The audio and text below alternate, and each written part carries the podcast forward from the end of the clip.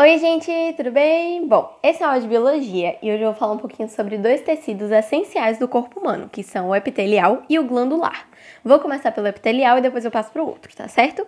Bom, epitelial é basicamente o que você conhece mais como pele. Então, ele reveste a superfície externa do corpo, ele é a pele, né, que cobre o seu corpo, e serve para proteger ele.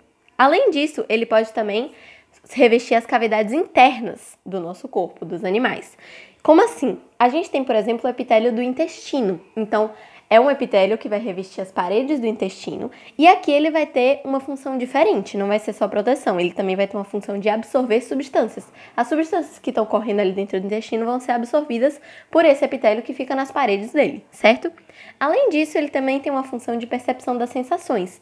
Por quê? Se você encostar na sua pele aí, agora você vai sentir isso é muito importante, principalmente para você se defender, porque se algum outro animal encosta em você, você vai poder sentir e você vai poder reagir, certo? Ao mesmo tempo, você vai poder se defender se for o caso.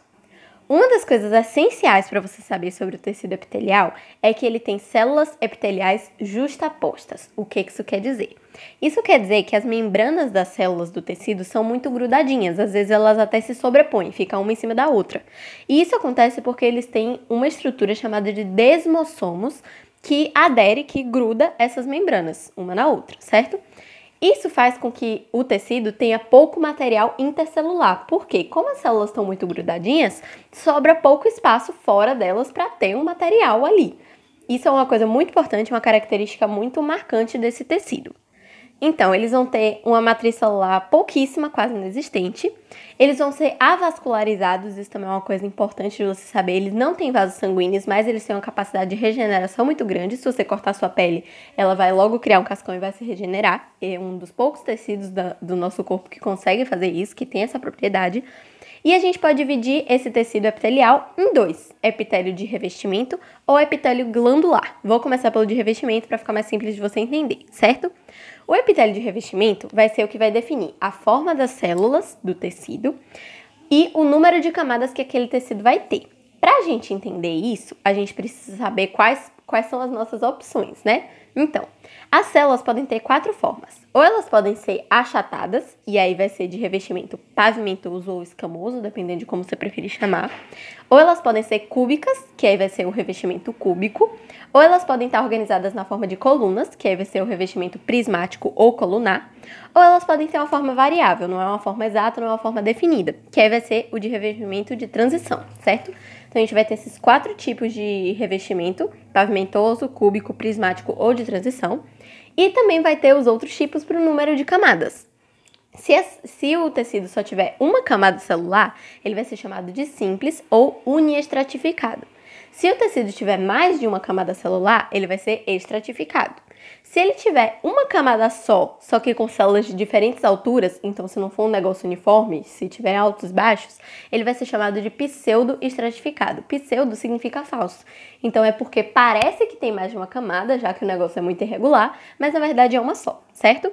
Para você poder classificar um tecido, você tem que falar isso tudo. Ou você tem que chamar ele de pavimentado estratificado, então tem que ter a forma e o número de camadas, ou cúbico simples, ou pseudo-estratificado, colunar e por aí vai. Você tem que usar uma classificação de cada, certo?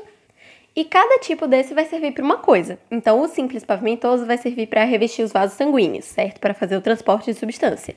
O simples cúbico vai revestir a superfície externa do ovário feminino. Então, ele vai servir para revestir, para absorver, para fazer secreção e por aí vai. O simples prismático vai fazer o revestimento do intestino, que é o que eu te falei agora, que atua na digestão, que absorve alimentos e por aí vai. O pseudoestratificado vai fazer o revestimento da traqueia, dos brônquios, então ele remove impurezas. O estratificado pavimentoso vai revestir a pele, a boca, o estômago, então é uma proteção mecânica mesmo, é para proteger o seu corpo. O estratificado de transição vai revestir sua bexiga, suas vias urinárias, também para proteção. O estratificado prismático vai revestir as, o seu tecido conjuntivo, que fica no seu olho, então também é de proteção. Uma dica para você é que o estratificado geralmente serve para proteção, certo? Então aqui eu te dei três exemplos e todos eles têm função de proteção.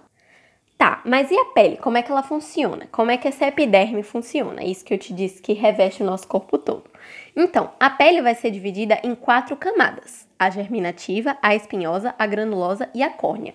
Isso eu tô indo de, do mais baixo para o mais superficial, certo? A camada mais profunda de todas é a germinativa. Ela tem células prismáticas, então ela é organizada em colunas, certo? Elas são colunas grandes, são colunas alongadas e elas são responsáveis pelas divisões mitóticas que repõem as células superficiais mortas. Como assim?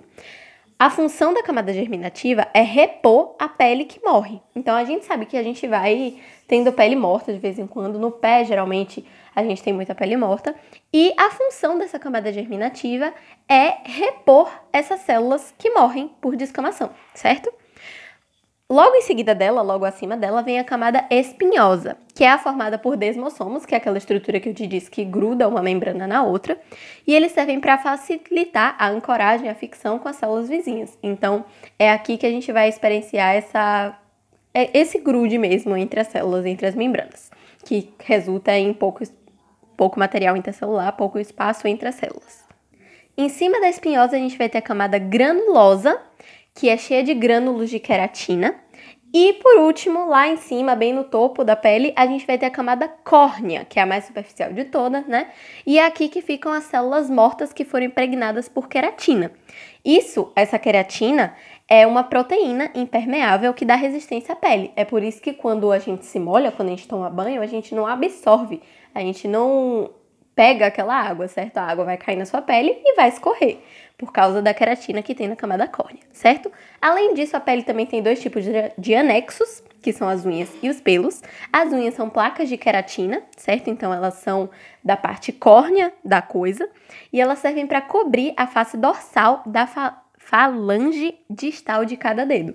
Então a gente tem essa área do dedo, que é chamada de falange distal, e as unhas cobrem essa face dorsal, que é a parte de cima, certo? Elas servem para dar firmeza às pontas do dedos, dos dedos e elas também têm placas ungueais, certo? Essas placas de queratina que eu te disse são placas ungueais.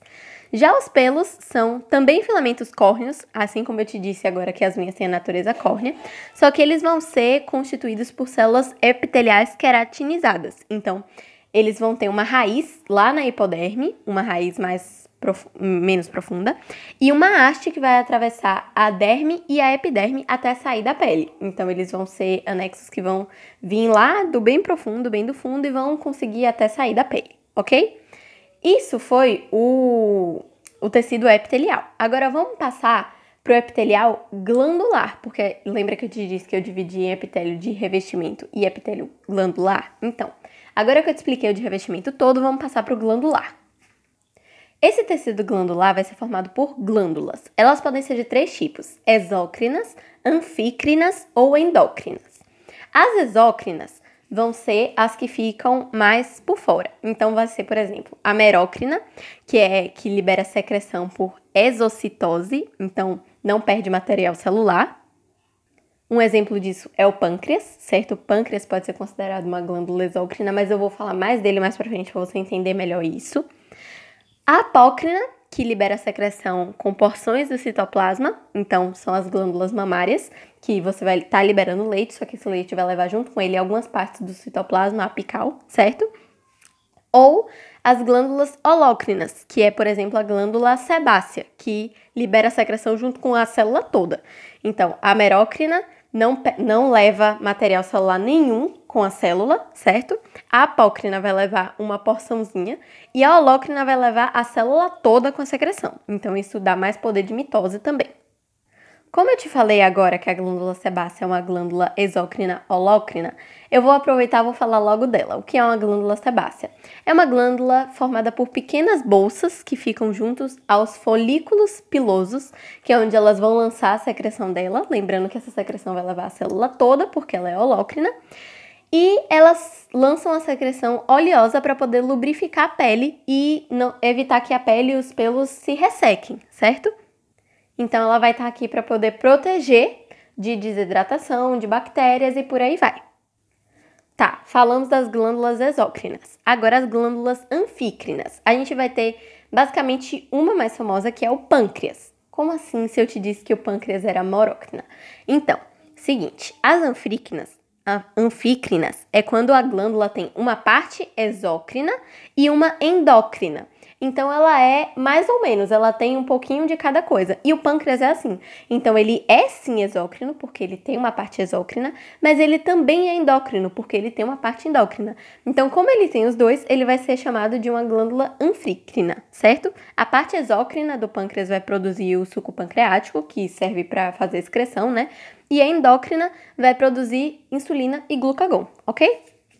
E essas glândulas endócrinas vão servir para eliminar as secreções, só que ao invés de eliminar para fora, como eu te falei agora do leite da mãe, do suor e por, e por aí vai, porque são exócrinas, então liberam para o meio externo. Aqui as endócrinas vão eliminar as secreções deles nas, na corrente sanguínea. Então a gente geralmente vai estar tá liberando hormônios para regular o organismo e etc, porque vai continuar dentro do organismo, você vai liberar na corrente. Não é igual a exócrina que você vai liberar para o meio externo. Então o exemplo de, de glândula endócrina é a hipófise, a tireoide e por aí vai. Eu te disse que o pâncreas é anfícrina porque ele tem uma coisa que é liberada para fora do corpo e uma coisa que é liberada para a corrente sanguínea, certo? Além dessa glândula que eu acabei de falar da glândula sebácea, outra glândula importante de você saber é a glândula sudorípara, que é a do suor, certo? Ela vai estar presente no corpo todo, exceto nos lábios e no pênis, no caso dos organismos masculinos, e elas servem para produzir suor Suor nada mais é do que água com íons de sódio, potássio, cloro, ureia, amônica e amônia e ácido úrico. Falando assim é muita coisa, mas é uma mistura que serve para ser lançado lá na epiderme por meio de poros e ajudar a manter a temperatura corporal, porque quando você sua, você está eliminando calor. Então isso te ajuda muito a manter sua temperatura corporal, certo? É isso, espero ter ajudado. Um beijo. Tchau.